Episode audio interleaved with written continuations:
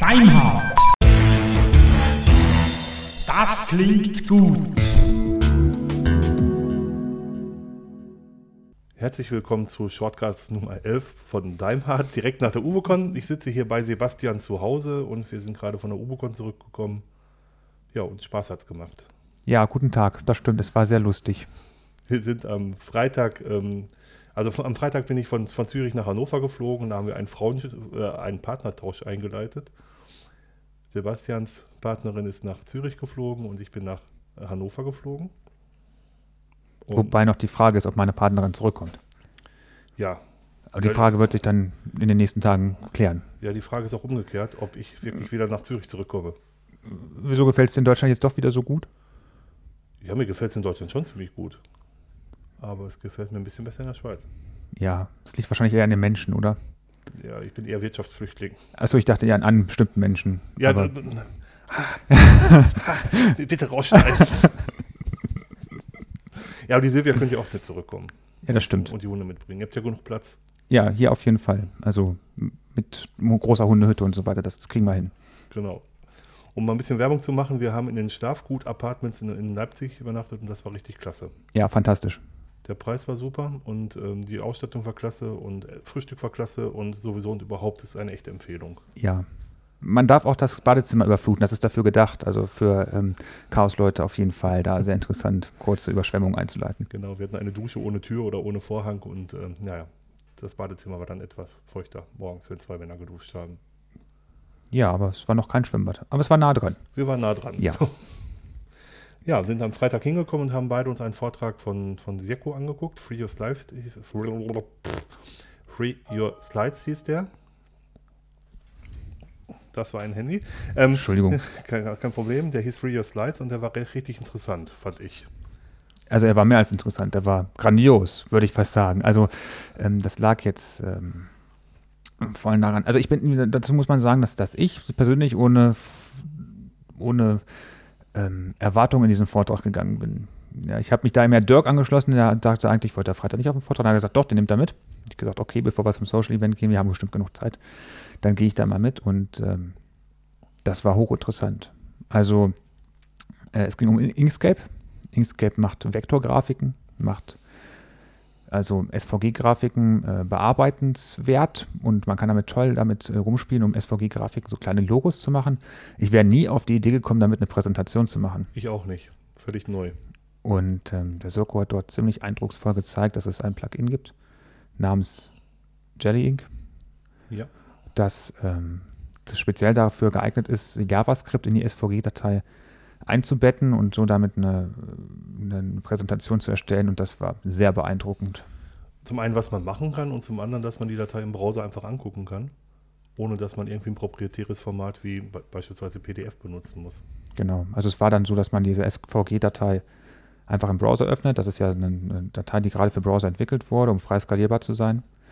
Und äh, dieser JavaScript wird dann im Browser ausgeführt und man hat dann entsprechend die Übergänge. Man kann dort äh, Effekte haben, in denen verschiedene Teile des Bildes rotiert und angesteuert werden. Und das ist schon also ziemlich beeindruckend, weil ja gerade in letzter Zeit öfter mal über irgendwelche Lösungen gesprochen wurde, wo ihr mit Hilfe von HTML und CSS irgendwelche Präsentationen so äh, erstellt werden, dass sie einfach im Browser laufen, ist das auf jeden Fall in meinen Augen die deutlich grafischere Lösung. Also die ist schon sehr hübsch anzusehen gewesen. Hm, Was mich total überrascht hat und was ich unglaublich positiv fand und was ich mal nachbauen werde, war, dass man, ähm, also erstmal sind, gibt es überhaupt Bewegungseffekte, was, was ich relativ spannend fand und dass man es benutzen kann, um in Teile einer großen Grafik reinzuzoomen.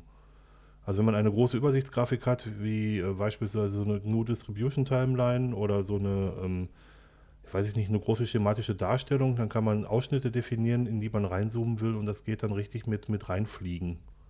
Das hat mich echt beeindruckt. Das fand ich schon ziemlich heiß. Ja, Also man hat einfach Vierecke definiert in dieser Grafik und hat dann gesagt, bitte mach mir erst dieses Viereck groß und dann geht bitte zum nächsten Viereck und mach das groß. Und ähm, der Übergang zwischen dem Ganzen war dann auch noch so ein bisschen so, hat mich so ein bisschen an Google Earth erinnert. Mhm. Er hat dann so ein bisschen rausgezoomt und dann einmal quer über die Grafik und dann, dann zu dem neuen Viereck hin. Und wenn das auch noch rotiert, war da dabei auch noch die Grafik rotiert, damit es dann am Ende richtig rum auf dem Bildschirm war. Also das war schon optisch auf jeden Fall sehr ansprechend. Genau, und das ist ein simples Plugin für, für Inkscape. Hätte ich nicht gedacht. Ja, und was am Ende rauskommt, ist eine simple SVG-Grafik, die man einfach da in seinem Browser anzeigen lassen kann. Das war schon, ja, ich war hinterher stark fasziniert. Ich musste dann auch die Mittagspause am Samstag damit verbringen, das nachzubauen äh, und habe das einigermaßen vernünftig geschafft. Also das ist schon, das hat mich schon sehr überrascht, muss ich wirklich sagen. Das hat mich auch überrascht. Und da können wir vielleicht mal die, die Übersichtsgrafik mit von Huxon für bearbeiten. Ja, sollten wir tun. Das ist eine schöne Idee, glaube ich. Da haben wir auch gleich so ein bisschen, so ein bisschen Techie-Nerdtum mit drin. Das äh, ist auf jeden Fall ziemlich beeindruckend gewesen. Doch, also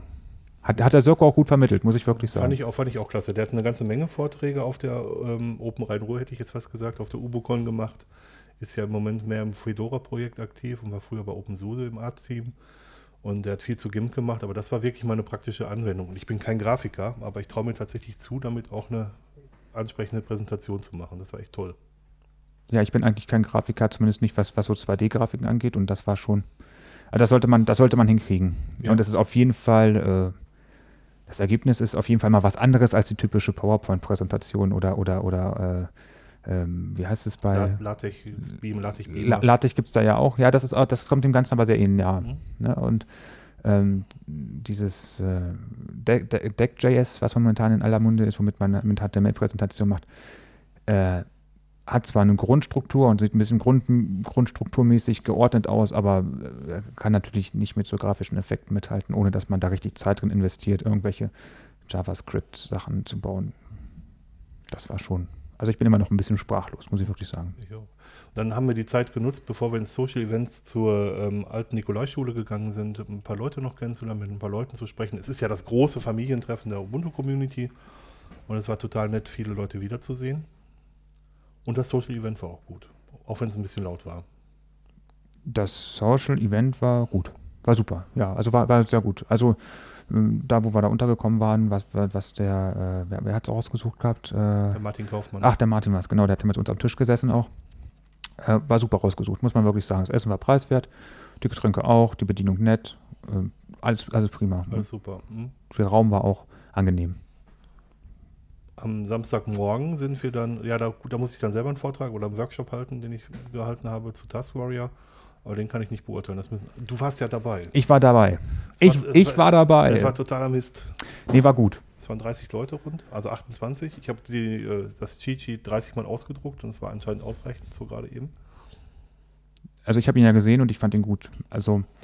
Äh, ich habe Task Warrior schon in der Vergangenheit das öftere Mal angeschaut, aber äh, ich persönlich bin jetzt nicht der Konsolenguru. Also ich werde auch nicht der Konsolenguru werden, weil ich mich da nicht hauptsächlich drauf bewege. Und äh, finde aber, dass diese Anwendung auf jeden Fall für, den, für, den, für jemanden, der, der viel auf der Konsole macht, äh, genau das Richtige ist und unglaublich mächtig ist. Und ich denke, das hast du auch sehr schön vermittelt. Und das hat ja, ähm, ist von den Zuschauern ja, glaube ich, auch so aufgenommen worden. Zumindest waren die Reaktionen äh, im Publikum ja so, dass die durchaus ge gebannt gefolgt haben und auch Zwischenfragen gestellt haben und so ein paar Leute da auch gleich das Kompilieren gelernt haben bei der Gelegenheit. Äh, nee, das, das fand, ich, fand ich gut. Also Task Warrior ist auch ein interessantes Projekt für den, in dessen Arbeitsablauf es passt. Ja, ganz genau. Es, es eignet sich bestimmt nicht für jeden und ich fand es auch sehr spannend. Mich hat nur erschreckt, dass man in zwei Stunden nicht alle Features erklärt bekommt. Das ist schon für ein Kommandozeilentool eher selten. Ja, was aber auch die steile Lern- Lernkurve von Warrior zeigt. Also ich aber man kann ja ganz einfach anfangen. Ja. Aber wenn man alles nutzen will, dann ist es wirklich super steil. Das Ja. stimmt schon. Dirk hat ja bemerkt, was ich benutze. Ähm, ich benutze also auf meinem KDE-Desktops äh, Notizzettel auf meinem Desktop, um meine Aufgaben zu sortieren und äh, zu ordnen. Und ähm, das ist okay, da kann ich, gucke ich jederzeit drauf. Und wenn ich jedes Mal erst eine Konsole aufmachen müsste, um meine Tasks zu überfliegen, das wäre halt nichts für mich. Nicht für dich. Nichts für mich. Okay. Dann war ich in Graphenzeichnen mit Dot. Warst du da eigentlich auch? Ja, da war ich auch. Okay. Das war, ich war der Mann rechts vor dir. Ach, der warst du. Das war ich, äh, der auf seinem Netbook ständig versucht hat, Präsentation mit Inkscape zu machen. Ach, der warst du. Okay. Ja, das, das war ich. Nein, nein, Quatsch. Also, ähm, äh, der Dot-Workshop war toll. Aber ich kann Workshops immer nur schwer, schwer folgen, wo man immer ganz viel tippen muss. Ich mache dann lieber mein Notebook zu und gucke mir lieber an, was der da macht und versuche das zu Hause dann irgendwann nachzubauen. Also so schnell zu tippen, wie der, die, wie, wie der äh, Dominik. Dominik war es, genau, Mhm. äh, die, die ähm, Beispiele vorne äh, eingehackt hat, so schnell war ich leider nicht und äh, musste das dabei auch noch verstehen und habe dann irgendwann gesagt, okay, ich tippe lieber nicht und vers- versuche nur zu verstehen. Fand ich auf jeden Fall sehr interessant. Also äh, es, man kommt immer mal in die Situation, irgendwie mal so, so ein Graphenzeichen zu mischen. Huxun? Huxun oder ähm, äh, im, im, Geschäftsumfeld mal äh, abgesehen von irgendwelchen Netzwerkanordnungen oder ähnliches, einfach mal ein äh, Organigramm oder sowas. Das ist, das ist eine Sache, das, das fällt einem immer mal wieder auf die Füße. Und äh, das Schöne ist, dass es bei Dot so aussah, als wenn man das relativ einfach so ausgeben lassen kann aus einem Parser, dass man es da auch gleich wieder reinschmeißen kann. Ja, genau. Das war schon, schon okay. Weil fand ich, also ich kannte Dot vorher überhaupt nicht. Mhm. Äh, und bin ja mal froh, wenn ich was Neues kennenlerne. Und äh, da fallen mir schon so eine Handvoll Beispiele ein, wo man es benutzen könnte. Mir auch. Also man kann mit einfachen ähm, Steuerdateien einfach sagen, wie so eine Grafik man, man definiert einfach Knoten und Verbindungen zwischen den Knoten und dort selber ordnet das irgendwie an. Man kann es begrenzt beeinflussen, aber es reicht eigentlich aus. Genau, so ein bisschen wie HTML. Äh, man, man sagt ihm, was man ungefähr machen soll und der, den Rest macht er dann so. Äh, ist halt nicht what you see is what you get, sondern äh, sag mir, was ich machen soll und dann tue ich das, wie ich es am besten halte. Mhm. Und äh, das fand ich schon, schon sehr beeindruckend für, für ein Graphenprogramm, wo man auf jeden Fall Verwendung für hätte, könnte man so auf jeden Fall auch schnell mal so eine, so eine Code-Datei ausgeben, die man dann mit dort dann als, als Graph darstellen lässt. Also das fand ich schon, fand ich schön, dass ich es kennenlernen durfte. Das ist äh, auf jeden Fall eine Sache, die ich vorher nicht kannte. Mhm. Dann gab es die Mittagspause. In der Mittagspause habe ich die Vereinsversammlung vom Ubuntu Deutschland e.V. gehabt und habe mich äh, nicht zur Wiederwahl als Vorsitzender gestellt. Der neue Vorsitzende ist der Richard Verwein. Viel Glück von dieser Seite. Und äh, der stellvertretende Vorsitzende, Vorsitzende ist Frederik. Auch viel Glück und viel Erfolg. Und damit ist das Thema Ubuntu in, im aktiven, in der aktiven Mitarbeit erstmal abgeschlossen für mich. Ich habe übrigens in der Mittagspause dann äh, tatsächlich erfolgreich Inkscape-Präsentationen gebaut. Damit war das Thema dann auch durch und ich konnte wieder schlafen. in der nächsten Ver- Veranstaltung. In der nächsten Veranstaltung waren wir bei Freie Projekte und ihre Community. Und da haben der Dominik für Freies Magazin, der ähm, Ingo Ebel für Radio Tux und der Thorsten Franz für Ubuntu Users.de ein bisschen über die Projekte erzählt, wie viel Zeit sie dort verbringen und ähm, wo es an Mitarbeit fehlt und was man tun muss, um da mitarbeiten zu können. Fand ich auch mal interessant, muss ich sagen. Ich habe es moderiert. Ich kannte nicht alle Antworten, aber ich wusste, wusste ein paar Fragen, die ich denen stellen wollte. Und ich fand es sehr interessant. Also es war auf jeden Fall mal interessant für mich, der im Publikum saß, diese Leute zu kennen, kennenzulernen, zu sehen, wer eigentlich hinter diesen Projekten steckt.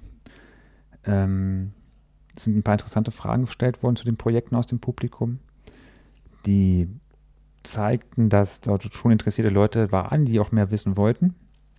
Ein bisschen äh, schade fand ich, dass das Thema Community so ein bisschen untergegangen ist. Also es ging ähm, hauptsächlich um die Projekte und nicht um deren Community und auch nicht um der, der, deren Know-how mit der Community umzugehen. Das fand ich Das stimmt. ein bisschen schade. Das stimmt, das ist irgendwie nicht, nicht so richtig rübergekommen.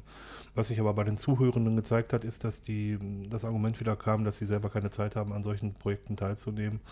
Und ähm, ja, Leute, gebt, gebt euch einen Ruck. Ihr habt Prioritäten anders gesetzt, damit bin ich einverstanden, aber Zeit habt ihr genauso viel wie jeder andere auch.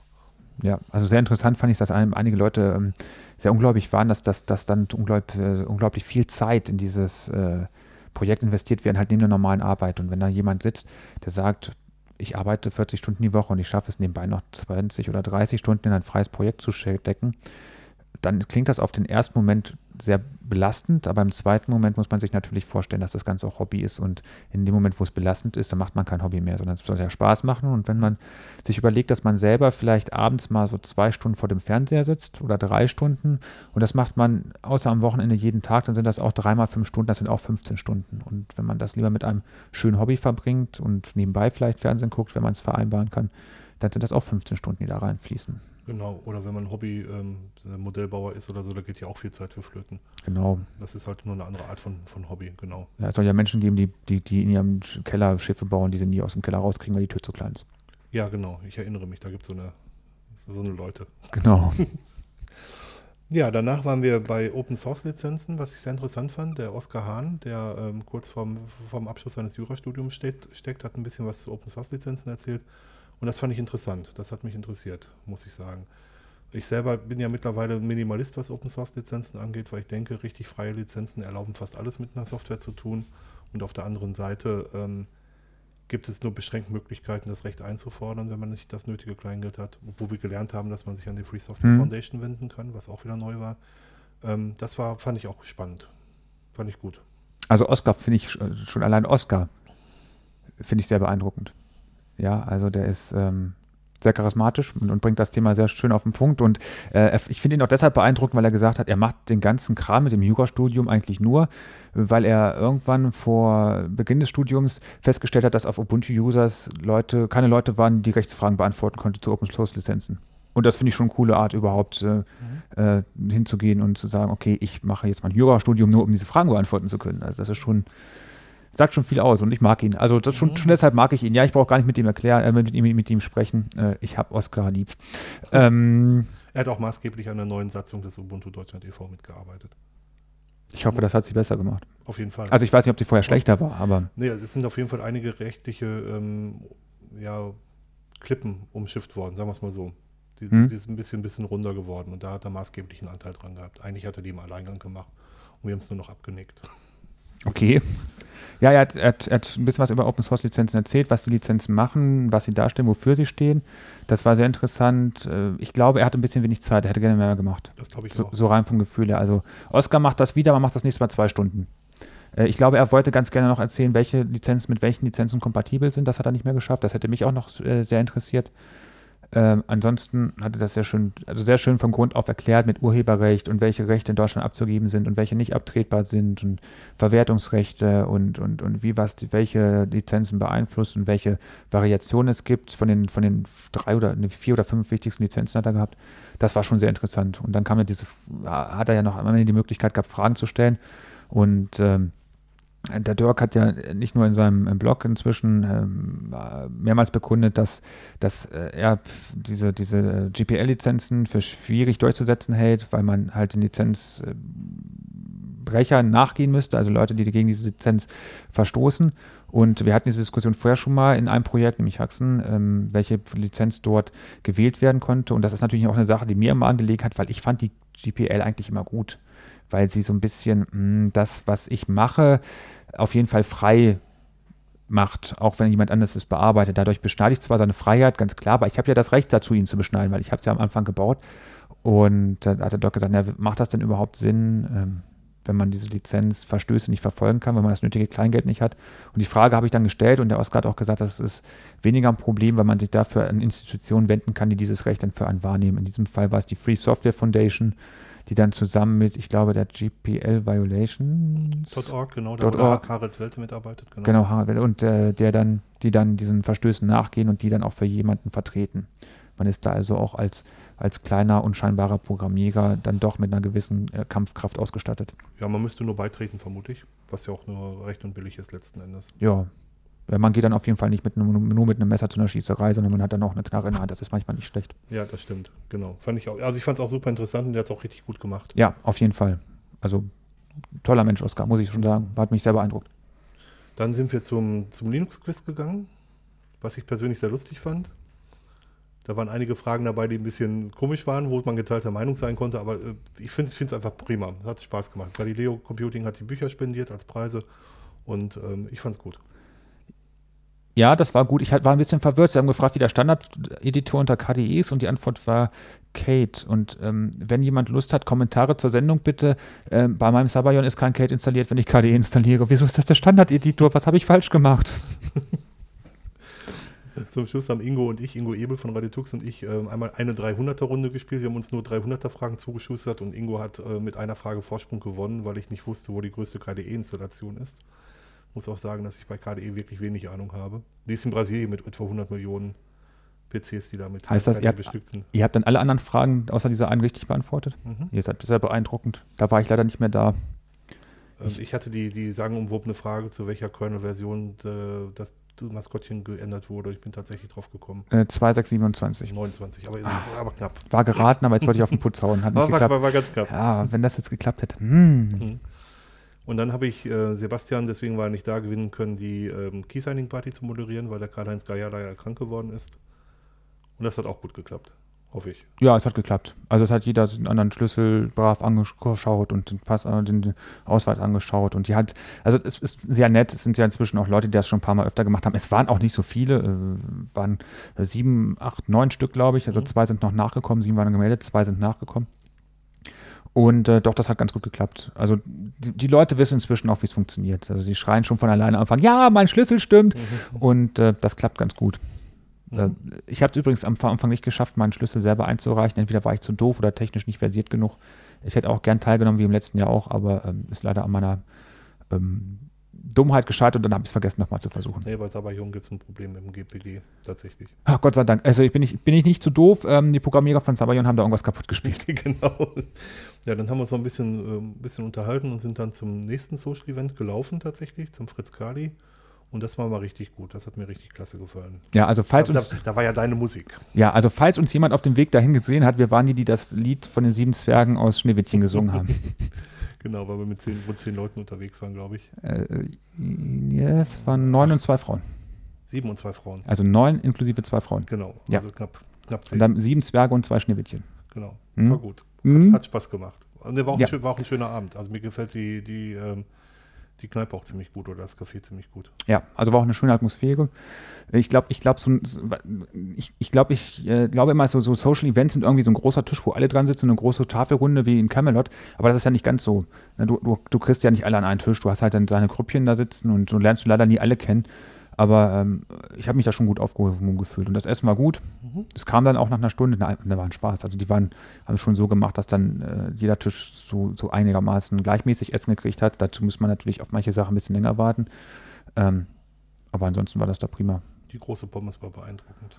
Die, Gro die Größe der Pommes war vor allen Dingen beeindruckend. Also es, waren Also, es waren belgische Pommes, eigentlich die leckersten, die wie ich finde. Mhm. Aber die ähm, große Pommes war fast eine Schüssel voll Pommes. ja, also es waren mächtig viele Pommes und, und belgische Pommes, wer die nicht kennt, das ist so, man macht quasi die, die, die Kartoffeln nur schalenfrei und tut sie einfach in die Fritteuse.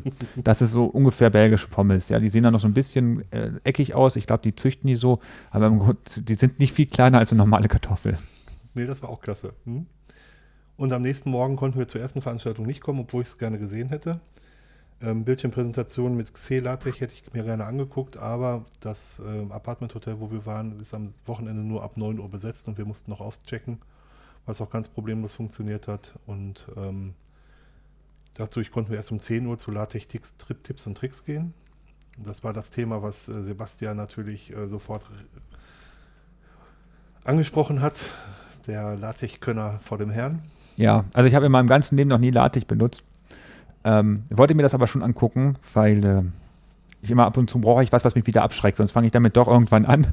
Und ähm, ich mache das nicht, weil ich damit, ich, ich, ich sehe einfach den Anwendungsfall für mich nicht. Also ich, ich mache viele Sachen, aber ich, ich sehe für LaTeX einfach nicht, ähm, dass ich irgendwie den Mehrwert dahinter herauskriege für die Lernkurve, die ich erst vor mir habe. Und deshalb mache ich im Moment nichts mit LaTeX. Und deshalb, wenn man in einen LaTeX-Tipps und Tricks-Workshop geht, und dort so ganz spezielle, tolle Kommandos gezeigt bekommt, dann sah man nur Fragezeichen in meinen Augen. Ich fand es aber trotzdem beeindruckend. Hat auch der Dominik gemacht, ähm, der das sehr schön vermittelt hat. Aber ja, ich war halt die falsche Zielgruppe. Ich war, ich war nur mehr oder weniger aus Versehen, habe mir das aber trotzdem angeguckt. Und der Dirk hat gesagt, er schickt mir was und wenn ich das benutze, ist das ganz einfach. Ähm, ich bin Mhm. gespannt. Ich bin auch gespannt. bin auch gespannt. Ja, manchmal, bei manchen Punkten, also Dominik hat das als Frage- und Antwortspiel gemacht. Er hat immer eine Frage gestellt, wie man was Bestimmtes macht und er hat eine mögliche Lösung gezeigt, so wie er es kannte. Und die Leute aus dem Publikum halt, haben halt andere Lösungen noch vorgeschlagen oder vielmehr nur einer, der, der den Xelatrich-Vortrag vorher gemacht hat, hat eine Menge gesagt und ähm, war schon gut. Und manchmal hatte ich so das Gefühl, wie mache ich einfache Sachen kompliziert. Ja, ja, ja. Ich war mir zwischendurch nicht ganz sicher, ob wir wirklich noch über, über LaTeX sprechen oder über, über ähm, Perl. Äh, Ja, stimmt.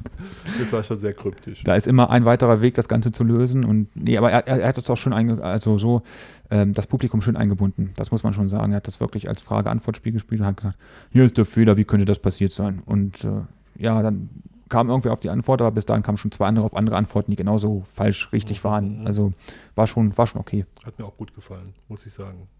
Und zum Schluss gab es eine Verlosung von Büchern oder muss man eine Frage beantworten, konnte ein Buch gewinnen. Ich habe ein Buch gewonnen, die LaTeX-Referenz, freue ich mich sehr drüber. Danke, Dominik, ich weiß, dass du es selber bezahlt hast. Danke dafür. Äh, wobei die Fragen dann zum Vortrag waren. Das stimmt. Also er hat schon geprüft, wer geschlafen hat und wer nicht. Genau. Und Ja, ich habe dann darauf verzichtet, weil bei mir wäre das so ein bisschen Perlen vor die Säule geworfen und habe dann natürlich, obwohl ich alle Antworten gewusst hätte, auf Anhieb, habe ich dann gesagt, nein, ich lasse den Vortritt lieber den Leuten, die mit den Büchern wirklich was anfangen können. Dann ging es zu Kubuntu. Wir haben den Raum gar nicht gewechselt. Das hat der Arthur Schi- Schivon gemacht. Der hat ein bisschen was zu äh, Kubuntu erzählt, was mir als Nicht-KDE-Nutzer auch doch relativ gut gefallen ist. Da sind schon tolle Ideen drin, muss ich sagen. Mir selber ist KDE zu überladen, aber Sebastian hat was gelernt. Ja, ich habe was gelernt und das ist, ist ja eigentlich, also ich weiß nicht, ob das gegen mich spricht oder gegen das KDE-Projekt. Ähm, ich benutze KDE wieder seit KDE 4.3. Ich musste zwischendurch mal kurz zu GNOME wechseln, weil KDE 4 für mich unbenutzbar war. Und mit 4.3 wurde es dann wieder benutzbar. Ich habe das dann auch brav benutzt bis 4.6 jetzt, habe die ganzen Versionssprünge mitgemacht und habe auch durchaus bemerkt, dass es in letzter Zeit immer so einen komischen Aktivitätenknopf unten links neben dem KDE-Menü gab. Aber ich habe das eigentlich nie benutzt. Ich habe da mal drauf geklickt, aber konnte damit gar nichts anfangen. Und ähm, habe dann diesen, diese Situation dort genutzt vor Ort, habe den Arthur da mal drauf angesprochen, ich sage, diese Aktivitäten, er hatte sie dann kurz auf und hat erklärt, was die machen, da muss war irgendwas, man macht da Fenster rein wenn man eine andere Aktivität anklickt, sind die wieder weg, aber sie sind noch da, wenn man das, die andere Aktivität wieder äh, aktiviert. Und äh, da verstand ich den Sinn nicht so ganz, wo der Unterschied zwischen dem und virtuellen Desktops ist. Und dann erklärte er mir, was eine Aktivität ist und das fand ich total super. Und ich frage mich, warum ich das bis heute nicht gewusst habe. Also irgendwie kommuniziert das KDE-Projekt das offensichtlich nicht richtig, dass ein KDE-Benutzer wie ich äh, trotz allem nicht weiß, was eine KDE-Aktivität ist. Das ist schade. Aber es ist toll. Also in, in zwei Sätzen, eine KDE-Aktivität ist quasi ähm, ein virtuelles KDE, kann man sagen. Da kann man alles einstellen, man kann Programme starten, man kann alles Mögliche verändern und kann die dann unter einem bestimmten Namen speichern. Äh, nennen wir das mal Arbeit. Wir haben die Aktivität Arbeit, da haben wir einen roten Hintergrund rein. Äh, Die Taskleiste machen wir nach, nach unten mittig, so ein bisschen wie bei, bei diesem komischen äh, Mac. Oh, nein, ich meine natürlich GNOME, äh, äh, Unity. Und äh, links machen wir irgendeine Schnellstartleiste hin und das nennen wir dann Arbeit und öffnen gleich Writer und, und noch irgendwie zwei Programme, die man zum Arbeiten braucht und äh, oder Eclipse, wenn man Programmierer ist und dann macht man noch privat eine Aktivität und dann macht man den Hintergrund orange und macht die Leiste unten hin und ganz normal wie KDE Standard ist. Und wenn man zwischen diesen beiden äh, Aktivitäten wechselt, dann ändert sich quasi das komplette KDE. Ähm, was in dem anderen Aktivität aktiv war, aber ein Programm bleibt aktiv. Das heißt, man kann so einfach seine komplette Desktop-Umgebung umschalten. Und das ist schon ziemlich beeindruckend und ich kann mir auch vorstellen, dass man das gut benutzen kann. Schade nur, dass es keiner weiß. Man kann es sogar anhalten und dann wird es auf die Platte geswappt und dann wird der Speicher nämlich nicht gebraucht. Das war das für Ja. mich wirklich beeindruck richtig beeindruckende Feature. Das heißt, wenn man nur ein Notebook hat, was man auf der Arbeit und, und zu Hause benutzt, dann kann man sagen, ich lege die Arbeit jetzt schlafen, dann ist der Speicher wieder frei Hm? und ich mache mein Privatleben und wenn, wenn man dann zur Arbeit fährt, dann sagt man, starte die Arbeitsumgebung, dann macht man da weiter, wo man aufgehört hat. Genau. Das fand, das fand ich ziemlich beeindruckend. Ja, ich fand die Aktivitäten an sich also total. Hat, Wow. auch, hat auch klasse erklärt, finde ich. Ja, und, und, und, und keiner hat es mir vorher gesagt. Hm. Vielleicht lese ich auch zu wenig. Wenn es jemand weiß, dass es irgendwo gestanden hat, bevor ich es gewusst habe, dann war ich es. Ansonsten war es das KDE-Projekt. Menno. Ja. Dann haben wir noch kurz die Mittagspause gemacht, wo wir uns kurz über Radio Tux Server noch unterhalten haben. Mhm. Aber das ist ähm, eher was für was anderes, für einen anderen Podcast mal. Und zum Schluss gab es noch so ein kleines Projekt, was sich vorgestellt hat, Huxon. Ja, Ich fand es gut, aber wir hatten eigentlich von denen, die es nicht kannten, nur einen Fremden dabei. das stimmt. Aber ich fand es trotzdem nett. Ein Berufs-DDRler, so wie er sagte. Ein Berufs-DDRler. Er hat gelernter DDRler, das hat er selber Ach, gesagt. ri- richtig, hat er gesagt, ja. Hm? Ja, kann man viel drunter verstehen. Ja, total. Aber, aber ihren Sicherheitsdienst haben die doch abgeschafft, ne? Ja. Ja, aber okay, okay, also das ist er sicherlich nicht. Äh, ja, waren leider nicht sehr viele Leute da. Wir haben ihn trotzdem gehalten und wir haben unser Bestes gegeben und äh, Das war gut. hat natürlich auch na, mit nach der Mittagspause jetzt nicht so den besten Slot erwischt. Und als letzter Vortrag und wir hatten harte Konkurrenz. Wo ich mir im Nachhinein sage, die hätte ich mir eigentlich auch gern angeguckt. Ich hätte mir auch gerne ange angeguckt. Also der, Ja. der Knaller des, der Ubocon war nach Aussage vieler Dr. Thomas Rose. Der, Kommunik der ist Kommunikationstrainer und wohl ein sehr, sehr guter Redner. Und der muss ja richtig das Haus gerockt haben. Ja, und ich, ich hoffe, jemand hat es aufgenommen. Das hoffe ich auch. Denn das würde ich mir wirklich noch angucken. Wenn nicht, ähm, müssen wir einen Bootleg irgendwie auftreiben. Vielleicht Ja. hat ja jemand den Kassettenrekorder in der Tasche mitlaufen gehabt oder Ja, so. hoffentlich. Ja, und das ist jetzt so unser, unser privater Rückblick der Ubicon. Auf dem Rückweg durften wir dann zwei Stunden im Stau stehen. Ja, ganz prima. Direkt nach dem Losfahren. Ja, super. Wir fahren auf die Autobahn und das war's. Ähm, dank Schweine auf der Autobahn. Also lebende Schweine auf der Autobahn. Vielen Dank dafür. Hätten wir Metzger dabei gehabt, hätten wir die direkt weiterverarbeitet, aber so leider zwei Stunden lang nischt.